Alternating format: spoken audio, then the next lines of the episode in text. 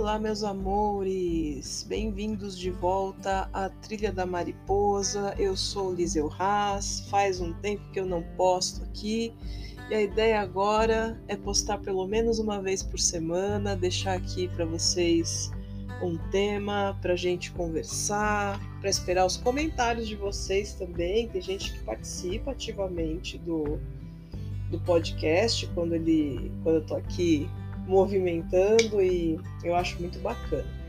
Enfim, hoje eu trago um tema que é uma observação que eu já ouvi de muitas pessoas, tanto no meu atendimento com oráculos, para quem não sabe, eu faço leitura de runas, uso outros oráculos também para complementar se necessário for, é, e também nos atendimentos terapêuticos, né, de reequilíbrio energético com a runoterapia.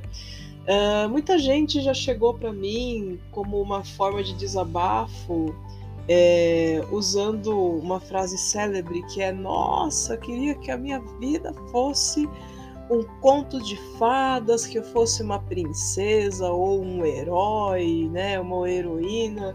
E aí a coisa ia ser fácil, eu já ia saber que ia dar tudo certo. Não é, não é bem assim. Se a gente parar para analisar os contos de fada, aliás, eu adoro os contos de fada, é, as histórias é, das mitologias, porque todos eles trazem para a gente não só é, lições de ética e moral, mas muitas reflexões, né? Uh, não que as histórias fictícias que a gente tem aí das obras dos nossos autores contemporâneos, modernos, também não tenho. É, mas as histórias mais antigas elas fazem a gente refletir sobre problemas ou situações que nós vivemos desde sempre na nossa sociedade e como nós podemos lidar com elas. Quando a gente fala, ai, queria que a minha vida fosse um conto de fadas, vamos lá, vamos parar para pensar Uh, seja na princesa ou no herói ou no protagonista do seu conto de fadas, né? Uh, sempre há uma questão ali de vida para ser uh, solucionada ou para que o personagem lide com aquilo, ou seja, o princípio básico é que aquele personagem ele vai sair da zona de conforto dele.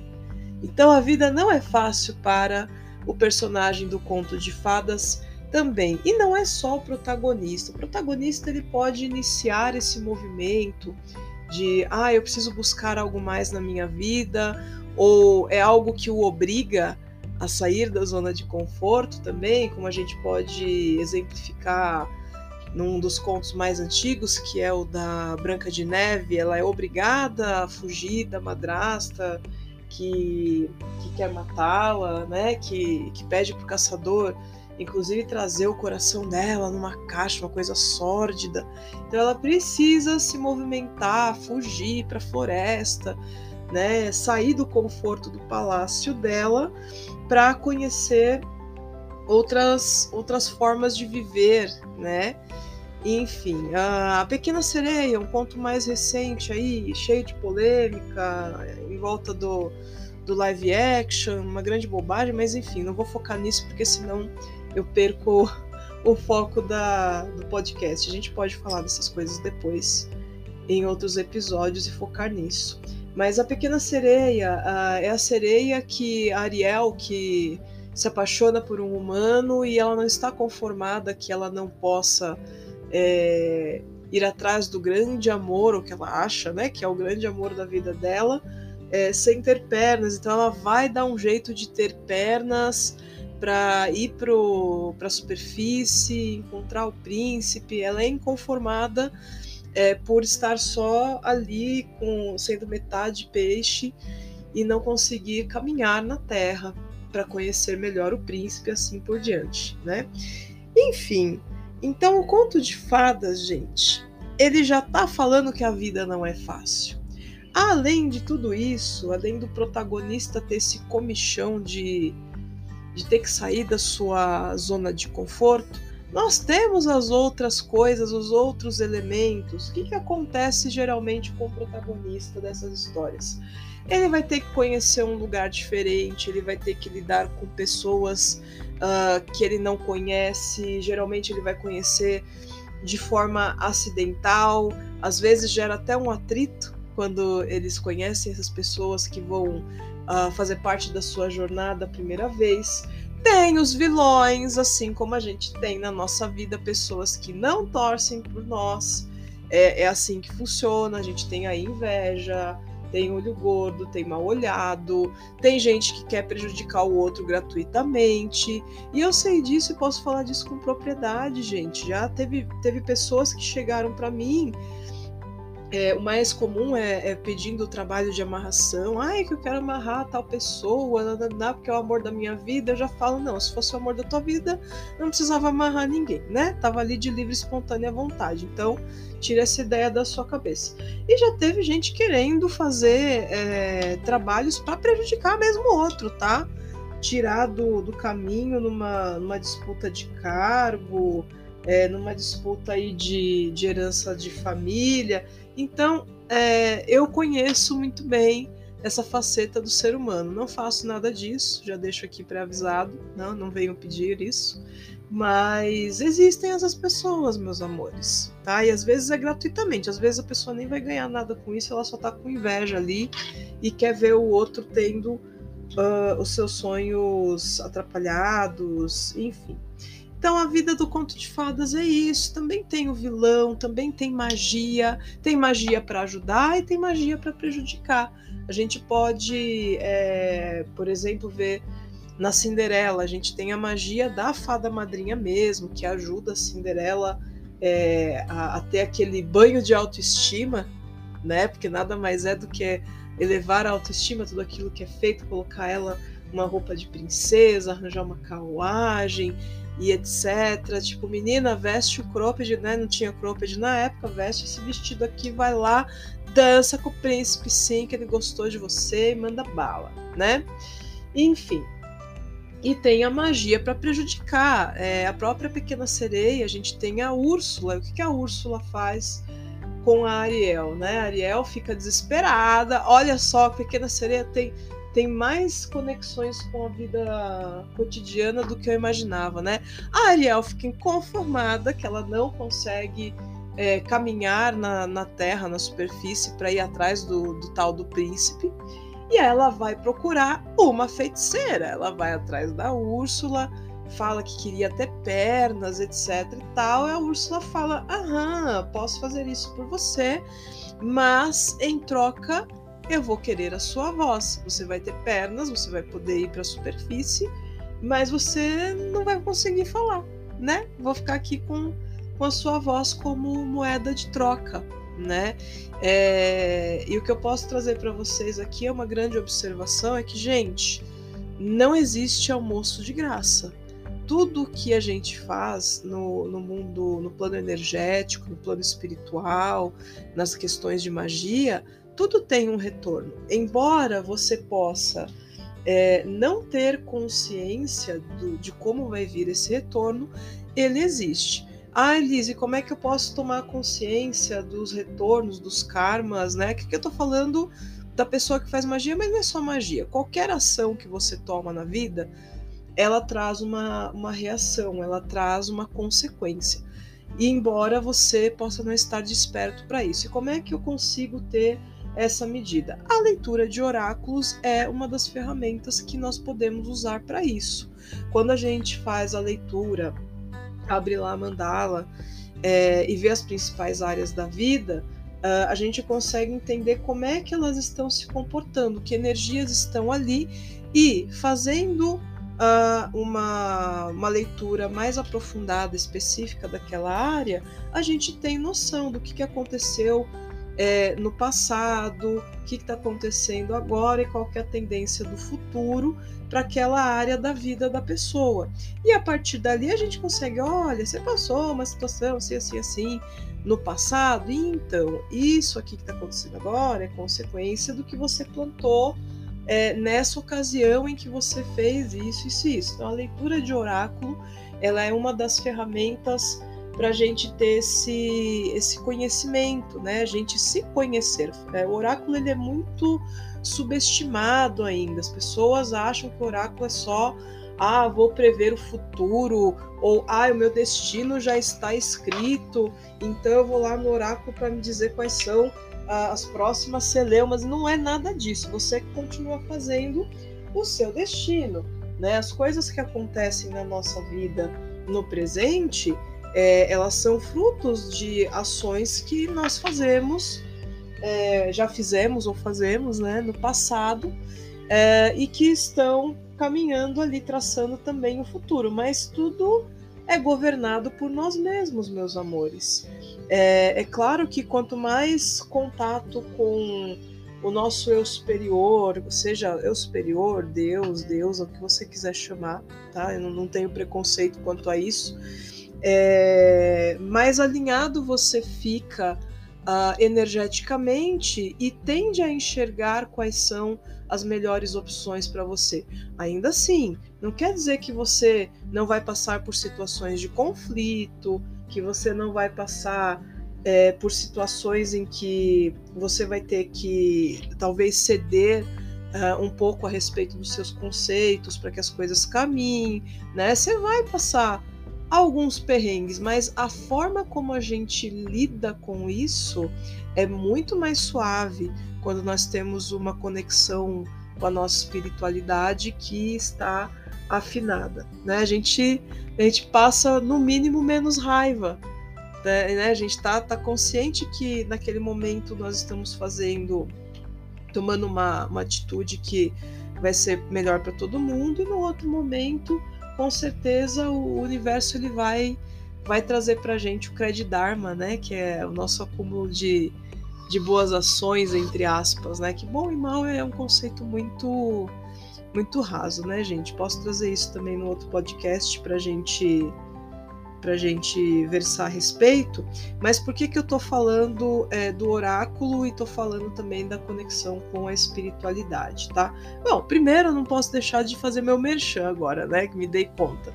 Que eu faço leitura de oráculos, né? Para quem não conhece, depois entre em contato que eu explico como funciona, passo os valores. É, a intenção é sempre essa, é deixar a pessoa mais consciente das ações, da espiritualidade, de como ela está movimentando energia na vida dela e como ela pode é, melhorar, como ela pode acertar esse rumo para alcançar seus objetivos, é, mas também trazer essa questão dos contos de fada. Geralmente, quando o, o protagonista ele, desculpa gente, ai, entrou pelo buraco errado aqui essa ali é, quando ele está numa numa situação de decisão ali ou de, de, conflito muito grande, eu posso pegar também outro conto de fada assim mais mais recente ali da Disney que é a Merida, né? É o, a Valente. É, ela ela não quer se casar, ela não quer porque ela não quer se casar, que é a vontade da, da mãe dela é, ela entra num conflito ali muito grande com a mãe. Ela também vai procurar uma bruxa na floresta para resolver o problema dela.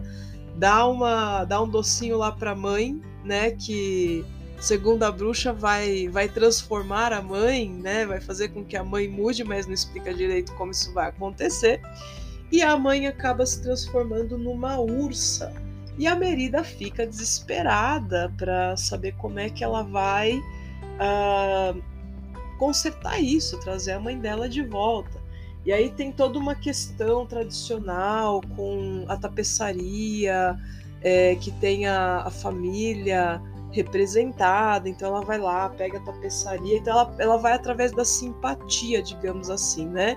Que ela pega a tapeçaria que, que carrega o símbolo da família e aí ela começa a costurar para para remendar para a mãe dela voltar a, a, ser humana, né? Então, é, a maioria dos protagonistas ele também pega esse suporte é, em alguém que vai dar um conselho ou alguma situação que, que vai trazer à luz uh, uma sabedoria que a qual ele não estava aberto, né? Para que ele consiga consertar as coisas, não é consertar as coisas, ele, ele cria uma nova consciência na sua jornada, né? Ele cria uma nova consciência e essa nova consciência faz com que ele enxergue o mundo de outras formas. Essa jornada de consciência dos protagonistas dos contos de fadas nós costumamos chamar de jornada do herói. É, existe aí um estudo cabalístico, é um estudo hermético, acho que é mais acho que é, é uma, um termo mais correto, em que a gente tem uh, um personagem que percorre né, a árvore da vida, percorre uh, as principais esferas ali da, da árvore e luta contra os demônios que ali estão, e, e cada vez que ele luta com o demônio, ele perde uma parte da sua armadura. Na verdade, a gente fala do mito do, do herói, né, que também está relacionado com os caminhos que a gente encontra uh, no tarô, mas a primeira história de todas desse tipo de salvar princesa ou príncipe é com uma deusa, né? É a deusa Ishtar, tem outros nomes também é, em que a sua irmã, a Erishkigal, que é a deusa das profundezas, deusas das trevas, estou resumindo aqui muito tá, a história, gente. Ela aprisiona o marido da Ishtar, que é o, o deus da terra, deus da agricultura, e a Ishtar ela empreende uma jornada ao submundo para resgatar o seu marido. Então, ela tem uma armadura e cada vez que ela enfrenta um dos demônios, que são os sete pecados capitais, tá? Ela perde uma uma parte da armadura até chegar na Erishkigal, né? É, mas o que, que representa isso? Uh, a gente tem essa casca, a gente tem essa armadura, também chamada de, de bolha, se a gente for para um aspecto mais social, é, e nós temos essa mania de ficar ali super protegidos uh, numa casca que nós mesmos criamos, e chega uma hora que nós ficamos limitados. Você já pararam para pensar na analogia do vestir a armadura? Você está protegido, mas a armadura não é uma coisa que, que proporciona uh, um conforto completo, né? Por mais que ela possa ser de um material leve, ainda assim é um trambolhão que você está vestindo e não está possibilitando você se movimentar como deveria. Então, a, jornada do herói ela também é sobre isso, ela também é sobre tirar do, do, seu, do seu ser, da sua vida, essas bagagens que não te servem mais, para você fazer é, essa migração de conceitos. Né? Tudo tem uma transformação. Todo protagonista de contos de fadas ele perde alguma coisa, ele perde alguém, né? Uh, ele tem que, que mudar, ele é obrigado a mudar uh, os seus hábitos, o seu ponto de vista, a sua forma de pensar, porque senão ele não consegue cumprir a tarefa que está ali posta para ele, né? Uh, e é sobre isso. Nossa, eu falei um monte de conceitos aqui, cada tem um monte de coisa que eu falei, cada uma dá um podcast, né, gente? Depois vocês comentem, mandem mensagem aí do que, que vocês querem que eu me aprofunde, que foi muita coisa. Mas era só para trazer essa reflexão para vocês. Da próxima vez uh, que vocês assistirem um filme, uma animação, ou estiverem lendo um livro, tentem já identificar é, esses, esses conceitos que nós estamos falando aqui. A, a grande magia das obras, sejam elas literárias, cinematográficas, é, sejam elas em forma de quadrinhos, cartoon uh, e até obras de arte, é, são essas esses elementos que místicos e espirituais que estão ali implícitos e que geralmente nós não prestamos atenção. Às vezes o autor da, da obra ele nem percebeu que colocou esses elementos lá em outras vezes, ele sabe muito bem o que está fazendo, viu, meus amores? Aí você vai pesquisar lá a vida do autor, do livro, do filme, sei lá, que você está tá assistindo, tá lendo, e aí você vai descobrir que, que a pessoa tem um pezinho ali, né? Um pezinho ali no esoterismo, é, estudam o misticismo, faz parte de alguma ordem, né? Ou, ou, ou enfim, tem ali uma simpatia pelo universo bruxístico, digamos assim, e aí você sabe que aquela pessoa, é, ela realmente fez, fez de bem caso pensado aquilo que ela criou, tá? Então, meus amores, o meu, minha função aqui é fazer vocês refletirem, é vocês faz, fazer vocês prestarem atenção em coisas que talvez vocês não tenham prestado, mas se já tiverem prestado atenção, não tem problema, comenta comigo, fala que você ficou feliz de ter alguém te lembrando dessas coisas. E fica aqui, se você gostou desse podcast, fica a dica, compartilhe com outras pessoas, é, ajuda a Liz também a propagar aí a trilha da mariposa. É, se você quiser a sua leitura de runas, conversa comigo, eu te explico quais são os valores, como é que funciona, tiro outras dúvidas sobre as runas. É, e tem curso de runas aí à vista, né? A gente fez a primeira aula aberta lá no, no Espaço Crescer, dia 6 de maio. A próxima aula vai ser no dia 3 de junho, então dá tempo de você integrar essa turminha, vai ser bacana. É uma vez por mês lá na cidade de Indaiatuba, interior de São Paulo.